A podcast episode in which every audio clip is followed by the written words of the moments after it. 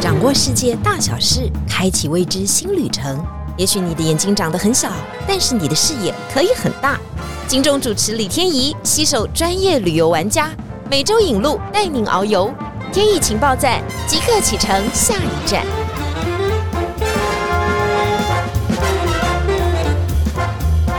情报站，你说赞不赞？欢迎大家来到节目现场。今天为大家介绍这个真的敲碗很久的国家，因为好多人说我们是在这一次的世足赛才认识他，但告诉大家，他世足赛之前已经很有名了，因为他不是这一年才拿到第三名哦，他在上一届的世足赛也拿到了第二名，所以他本来就是一个足球强国，只是我们以前不太认识他，但是呢，很多欧洲人把他当做后花园一样，认为他是一个非常美丽的国度，看山有山，看水有水，还有那美丽的石榴湖。我们一开始就破题了，相信大家都知道，我们今天要为大家介绍的就是克罗埃西亚。克罗埃西亚，我本身没有去过，但是我们今天一定要介绍一个，他大概已经去了。没有一百，也有五十了吧？我们来掌声欢迎克罗埃西亚的阿丘王子。好，谢谢大家，谢谢大家。阿丘先自我介绍一下。哦，好，我就是阿丘，因缘际会来到旅游业，然后也就这么待下来了，然后就一直带团带团，然后只不过就是说跟这边缘分还算是不错，然后也还蛮习惯了这边的饮食生活跟它的一个步调。目前带团来讲，多数会以旧南斯拉夫区域的这边为主。阿秋，其实你在这个地方已经工作一段时间了。我想知道，你跳到这个新的旅行社之前呢，你有带过克罗埃西亚的团吗？还是这个对你来讲是第一次？哦，没有，我在之前来讲就已经带过了。哦，但是我的本身的领队生涯，其实最早最早开始是带参展团，因为我本身的背景是贸易，哦，所以是说一开始是参展，然后也是欧洲到处跑。后来有一段很长一生的故事，那个我们可以单单独再开另外一集再来介绍 一生的故事。其实阿秋非常年轻，为什么要这样问？呢？发觉啊，旅游玩家行家当中有很多都是斜杠的角色。可能在十几年前呢，他从事的是另外一个你完全没有办法想象的职业。比方我们之前有访问过的，有半导体的，有广告业的，也有电视制作的角色。但是在后续他想要开展他人生第二曲线的时候，哎，他就跑到了旅游业当中。一方面圆梦嘛，一方面当然也可以赚钱。如果又可以结交很多的朋友，何乐而不为呢？但因为今天的主题是克罗埃西亚，所以我们一开始。的问题是，阿秋，你对克罗埃西亚的第一印象是什么？当时第一次去，我就觉得哇，这个地方怎么那么漂亮？因为我们一开始在念，特别是巴尔干，或是说南斯拉夫这一块的话，我记得没错，就是国中历史课本的第三册，永远就是铁幕，然后就是什么巴尔干。国中历史的第三册，对对对，各位是八年级上学期，国二上学期 或高二上学期，就是这个时候，我觉得我们背的很不熟的那一段。没错没错，然后签一堆不平等条约，然后当时的主编还是国立编译馆的年代，反正就等于是说。什么巴尔干打喷嚏，全欧洲都要感冒。对对对，什么铁幕。对不对？都用这种形容，所以就是第一次去，就是说啊，共产国家对我们来讲比较陌生，所以我们去的时候才发现，哇，不得了！其实那边保留了很多很多属于欧洲真正的一个元素。然后跑了这么多年来讲，真的要我介绍的话，我会觉得它这边真的是什么都有。以旅游的状况来说，它主要的元素我们可以把它简单分为人文跟自然，但是它的自然元素跟人文元素都很齐，嗯，只是差异在它不是最大的。哦，就比如说以自然来讲，你看十六湖湖已经讲出来的，要海岸，也要海岸。要山其实也有山，然后到人文古城有古城有古镇有古镇有城堡有城堡有长城有长城，就是我们讲得出来的，它其实都有，只是它不是最大的而已。所以其实我是觉得说，可以把它当做一个缩影来看待。有时候它是不是最大，可能是因为我们台湾对它的理解还有认识程度，因为可能在欧洲它已经是一个非常极具盛名的旅游景点，只是因为台湾人对它比较陌生，但是日本人其实一开始就蛮早就了解它了，所以日本人观光客去的人。真的是非常多了，但是刚刚特别讲到铁幕哦，我们还是想知道接下来这一题要用用非常精简的方式回答大家，它到底是从哪一个国家或哪一个地区分出来的？这个南斯拉夫，南斯拉夫，所以我们现在在那个历史课本上面找不到。南斯拉夫这个国家了，就现在的年轻人念不到，我们有了。对对，我们那个时候年代有。后来呢，它其实就是从南斯拉夫分出来的是，就是克罗埃西亚。南斯拉夫是不是还分裂出其他的国家？对，南斯拉夫可以讲六个或是七个，差别在于科索沃，因为有些地方承认，有些地方不承认。嗯，所以，我们简单由北到南，就是斯洛维尼亚、嗯。克罗埃西亚，嗯。然后克罗埃西亚的东边有塞尔维亚，嗯。然后以及黑山，或者我们称为蒙蒂内哥罗，嗯。以及波士尼亚，还有北马其顿这、哦这几个国家。所以在这一套行程当中，嗯因为我有去研究一下，感觉我们是没有去到北马其顿，没有，其他的国家我们大概都有所一点点的涉略，或者是有经过是。就是它这两个国家，北马其顿跟塞尔维亚，还有一点签证的问题啊。，应该也是非常美丽啊！嗯期待这个旅行社能够开出不一样的行程，让我们去到这一块的时候能够完全的了解。好，一开始先给大家一个区域的概貌，就比较知道原来克罗埃西亚是从南斯拉夫分隔出来的一个国家。接下来呢，它虽然分隔出来啊，周围的国家也许不如它发展的那么好，它靠着它的旅游业支撑了它一个经济很重要的支撑来源。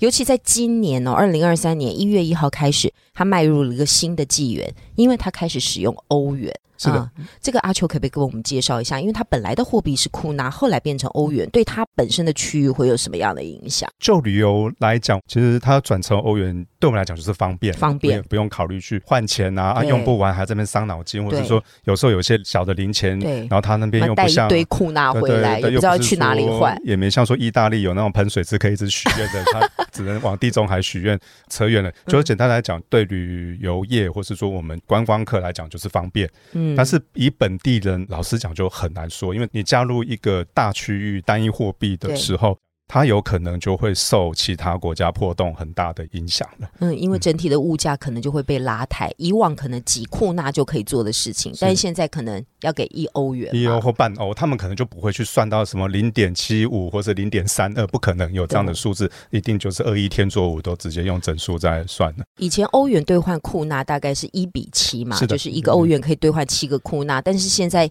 一加入欧元区以后啊，等于整个国家看起来也升级了，但货币看起来也升级了，老百姓也要赚更多了。我们去旅游的时候，可能也要花比平常多一点点的价格或价值，尤其在购物的时候，可能就更明显对，那会很明显。但是比较好玩的说，他们因为现在国家在大量收库纳，要把它转回成欧元嘛，嗯然后他们才发现原来他们人民有多不相信银行。都都藏在家里对吗？对对对对，听说简单一个小镇就忽然多出大概上百万的库纳出来，因为国家逼他们换。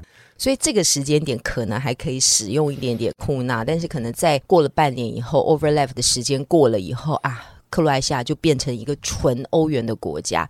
然后再加上它有申根签证，也是二零二三年一月一号开始是发布的。这个申根代表的意义是什么？就是等于是边境解除。嗯然后因为其实就欧盟这两个字来讲，它的概念比较是倾向物流跟金流方面，可能退税啊，货物要不要课税，但是所谓的人在移动要不要检查证件，就是生根。所以它其实从二零一七的时候就有陆陆续续在尝试，但是一直都没有获得批准加入申根公约。总算二零二三还蛮确定，我觉得交换条件就是欧元呐、就是欧元，嗯然后申根让旅行变得更方便。接下来你规划行程，你非常有可能从奥地利啊、匈牙利啊这些国家走，那边境就是没有管制了，也就是拿着申根护照，你可以畅游这些国家，哎，旅行就变成一个便利的事情啊。当然，欧洲你就可以全览风貌，这也是蛮不错的。前面讲了啊，感觉是比较严肃的，但是我们拿了很多的欧元啊，不管是库纳啊，我们当然去当国要进行消费啊。克罗埃西亚我们有很多等一会可以谈，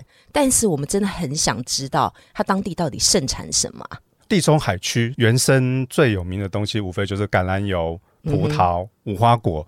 然后用的东西是他们的香草，有时候能像一些什么薰衣草啊、迷迭香，然后还有永久花、蜡菊这些东西，都是当地盛产的一些植物。所以地中海能够找得到的东西，在那里一定都找得到。但是当地最有名、最有名的就是松露，是的，可不可以跟我们讲一下？记载说它是吃松露最奢侈的国家吗？是怎样？就是松露都不用钱，是不是？闻起来就是那个很浓郁的味道。整个地中海我们把它看作，它其实就是一块很大很大的石灰岩。松露最适合生长的地方就是第一要有石灰岩地形，嗯然后再搭配比较好的气候，阳光各方面要充足，但是雨也不能是说完全都不下，嗯可以长出一些植物，因为它最喜欢生长的可能是在一些松树、树柏树或是白桦树底下。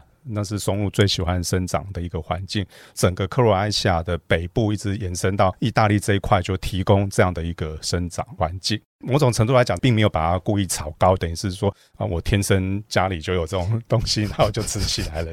有没有觉得是一个奢侈的所在呢？我们家就是后院有很多的松露啊，所以我们就可以摘来吃啊，那也就是稀松平常的事情啊，就跟那个法国人说啊，我们家就有很多鱼子酱啊，或者我们有很多鹅肝呐，是一样的道理。对对对。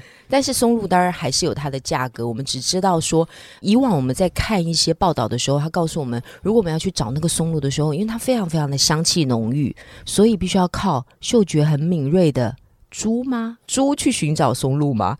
但是在克罗埃西亚好像不是这样。它虽然整个散发出的那个味道是无法让人家抗拒的香气，但是它通常会往下长。从底下五公尺，或是说到地表都有可能，所以我们人类的嗅觉功能没有那么好，是，所以嗅觉最好的两个就是猪猪跟小狗，是。但是猪猪很聪明，因为太聪明了，就变成它可能已经知道这个东西是真嗅，它就会偷偷把它吃掉，不跟主人讲。然后狗狗很可爱，就闻到了还会坐下来摇尾巴，告诉你：“哎，我找到，我找到，你奖励我吧。”所 以你就给它一点小点心，就会解决它不会把整个松露给吃掉。然后猪猪是常常把整颗就给你咬一半。狗狗是忍住了，但是狗狗其实也可以吃。它，对对对对对对。哦，他就是把它这样挖出来，挖出来交给它的主人。对对，他就狗就很高兴，我找到，我就完成我的任务。因为狗知道它可以获得更多嘛，不是只有吃松露而已。不过他们就是变成是说，因为我记得松露猎人有跟我提过，他们在训练小狗的时候，其实也还蛮赌博性的。每只狗状况不一样，它有可能是大器晚成型的，也有可能完全不行，也有可能是天才型的，也有可能就是说一开始很强，但是慢慢变弱变弱，因为嗅觉的关系嘛。他们等于是小时候就得把一些松露放在橄榄油里面，涂在妈妈的奶头上面，让它去习惯说啊，原来这个味道是我未来要找的。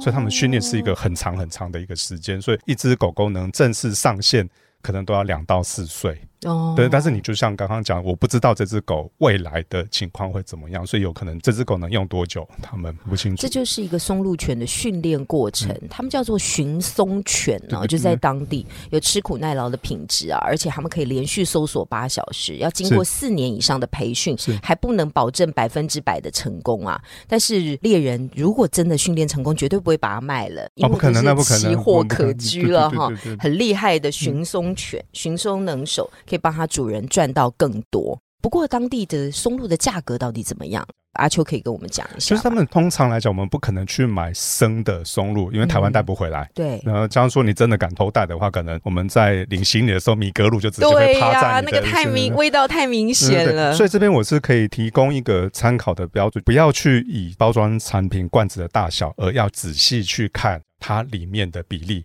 就是它的单价会是跟松露含量的比例算的，所以它有类似那种只有纯松露切片，然后它去加一些油把它封起来。但是更多的时候，它可能会用就是蘑菇、橄榄这些东西混在一起变成松露酱。但是松露酱的话，根据我知道，不只是克罗埃西亚，还有包括意大利，他们的含量其实都会远低于十帕。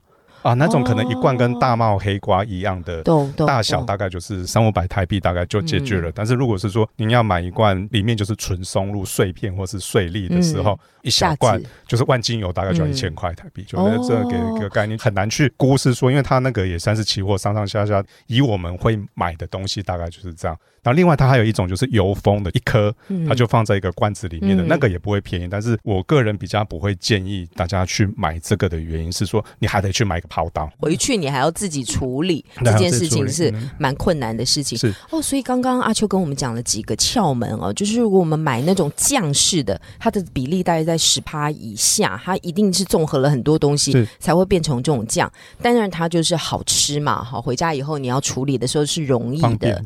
但是如果你你真的要买到价值比较高的，可能是那种切片的，也要看它长成的含量。是是，对，那那个香气一定是四溢的。嗯，对，松露它必须靠热气去激发香味，所以有些人会觉得是买回去我直接涂多好，其实不行，本身的食材温度要够，然后慢慢用热去把那个味道给逼出来。这个松露也是有学问了。当然，到克罗埃西亚去吃松露啊，绝对是非常享受的事情。而且他们在之前还曾经找过白松露啊，白松露啊，听说那时候找到了一颗一点三公斤的白松露啊，那个香气四溢啊。就跟那个猎人呢，他也没有急着吃掉，就开始做很多的加工品啊，然后办了节啊，所以克罗埃西亚就变成松露之都啊，是就越来越有名了。我们像这一趟行程，每一餐都会配松露嘛？哦，不会不会，那个。在当地产区吃比较有那个感觉啦，是。但是你硬要配，我就是拿个罐头出来就没有那么的吸引人。以前吃过的到松露的产地，然后那家餐厅，哦，菜端上来，然后现场刨给你看，刨在你的感觉都不要停的感觉，对不对？那就有一种爽快的感觉。没错没错。在台湾吃松露要斤斤计较，到那边不用怕。是的。但是好，如果松露算是第一个会吸引大家注意的目光啊，第二个我们一定要去景区游览。大家就知道，克罗埃西亚最厉害的应该就是十六湖了。是的，阿秋跟我们好好介绍这个十六湖。哦，十六湖其实，在台湾会红，也是一个美丽的误会。因为当时没记错的话，是南投的民宿盗用了十六湖的照片，说啊，我们有这个。然后后来才发现是说，从头到尾是一场骗局。然后真正的所在地是克罗埃西亚这个国家。因为我们常常也会把它拿去跟其他景点比较，然后它的好处是它不高。它大概我们在玩的区域就是海拔五百到六百五十公尺中间，就甚至比阳明山还低，所以第一个没有高山反应的困扰。然后它那边一九七九年就已经纳入联合国自然遗产的一个保护范围，所以他们在步道啊或是各方面的设计来讲，都会是以环境为主，而不是以我们人的方便性为主，所以可以很亲近他们。旁边就是湖了，你摸得到的一个距离，你就可以看到湖里面的鱼呀，甚至有时候还会蛇游过来。反正反正它就是国家公园，因为它太亲近你了，你的步道就盖在那个湖的旁边啊，所以你看到的每一个都是非常美的景色。这个我真的要问你一下了，就是在照片当中，我们常常看到那个十六湖，有的是非常碧绿的颜色，有的时候甚至从太阳光照射底下，它会变成一种。呃，蓝色的、蓝绿色这种颜色，这些都是真实的吗？哦，那确定都是真实的，因为一年四季，然后看太阳折射的角度，然后有时候看水里面当下溶出来的一些，比如说矿物质啊，或是说一些电解质等等，它真的会是从绿到蓝，甚至到藏青色，我都有看过。那大家一定会很想问，到底什么季节我们去这个十六湖观光是最好的季节？你一定会说，一年四季都是。这四季一定有不同的风貌跟风情吧？跟我们讲一下。我还是要说一年四季。先回答第一个问题。针对十六湖来说，等于是春天，呃，万物开始蓬勃生长的时候，就开始呈现是绿色的。但是绿色当中算是柔和的一种绿。进入到夏天的时候，因为它的阳光其实很强，因为它高纬度地区折射比较厉害，就是会有那种很亮、透明了。对对，就很亮很亮，绿跟蓝的搭配。然后进入到秋天，就慢慢慢慢慢慢消色。到晚秋的时候。还有机会看到枫叶子，其实它不叫枫枫叶，它其实那边主要的植物叫做三毛菊。哦，三毛榉，所以三毛菊的颜色也是很美的，但是它其实不会红，因为常常我觉得有时候看到其他人打枫红，枫红不是一个很精确的说法。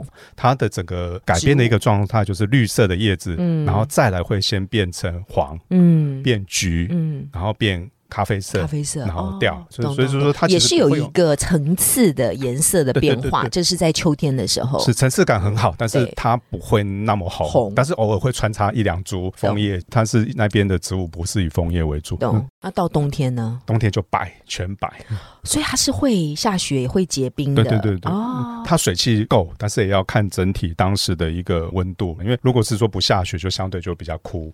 比较萧瑟这样的一个情况，但是萧瑟有萧瑟的好处，因为你大概就是包场。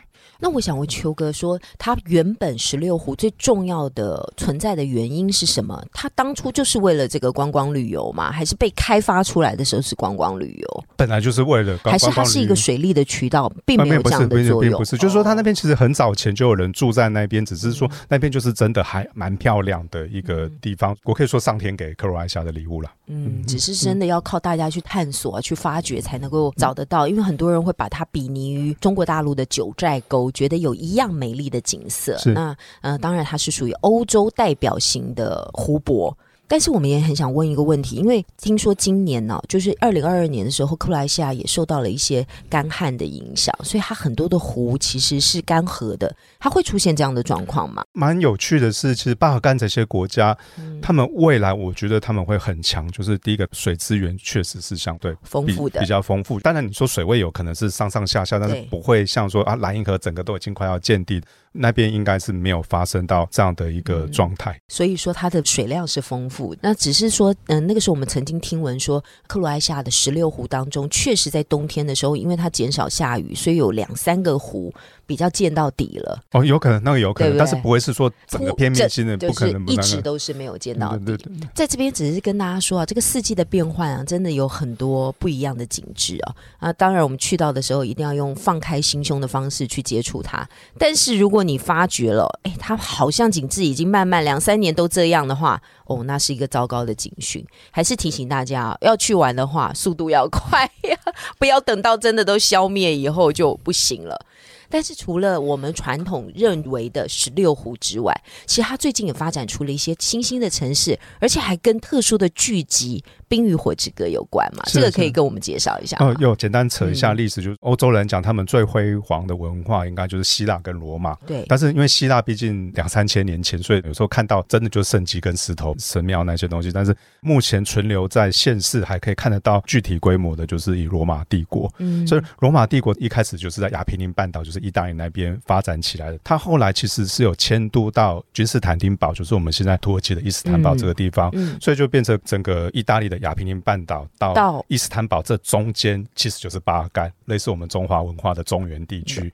那一区其实就是保留那种最古老的希腊罗马的一些元素，都还在那边。只是可能是说我们常常去跑的那些主流欧洲、英法啊这些德国，已经是后期发展，然后又经过海洋掠夺文化的铺陈，所以他们都是很大很大。那边没有那么大，它其实某种程度来讲才是原汁原味的希腊罗马文化。所以整个海岸线不只有古城古堡，然后还有我们印象中的一些抽象的地中海小镇，其实就是指的那一块。哦，所以抽象的地中海小镇当中，都展现出了一些罗马的风情，他们会混在里面，他们会懂了他会混在里面。所以这两个小镇就变成了《冰与火之歌》拍摄很重要的一个场景。对对对，他们确实在那边拍摄，是也确实留下了痕迹。是它主要拍摄的场地有两个，一个是第二大城叫斯普利特，然后一个是最有名的德里亚海珍珠，翻成杜布尼克、嗯 （Dubrovnik） 这一个城市，所以他们是以这两个为主。所以我当时在带团的时候来讲，他们有把那个前面一个广场整个租借起来剧组，然后好像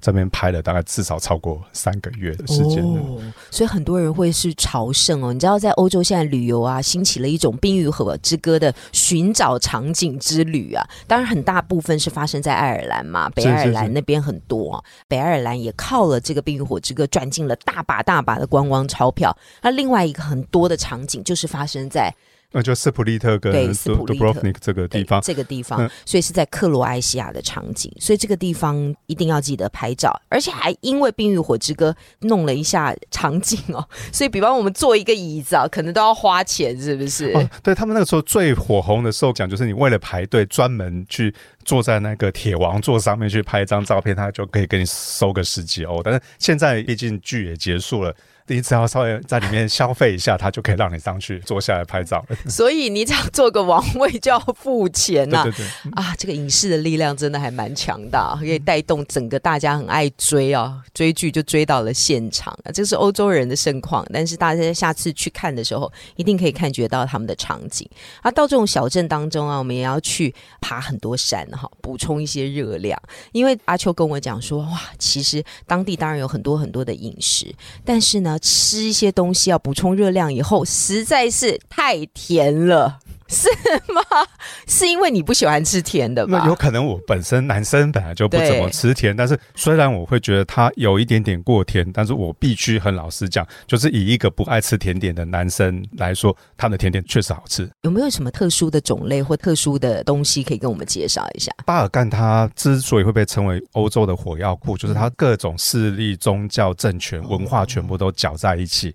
所以在那边可以吃到北边啊、他们一些苹果派啊，他们一些牧羊人用羊奶做成的乳酪蛋糕那些等等，然后还有最近发展起来的冰淇淋，反正他那边甜点我真的觉得都还蛮丰富的。告诉我们哪一种冰淇淋，我们去到克罗埃西亚的时候一定要稍微品尝一下，要勇敢的，虽然很甜的，还是要吞下去。开心果，开心果冰淇淋，对对对，他那边的开心果冰淇淋确实好吃。所以他的开心果是哦，就是因为地中海的对地中海，然后其实全世界大部分开心果最大的产地会在土耳其，但是他们跟土耳其其实也不远，大部分的时候都还被鄂图曼土耳其人管过，所以从那边进口。然后另外一个当地比较特殊的叫做优格冰淇淋，哦，嗯，它就是用优格下去打，所以说酸酸甜甜的，我觉得那个也还可以。哎呀。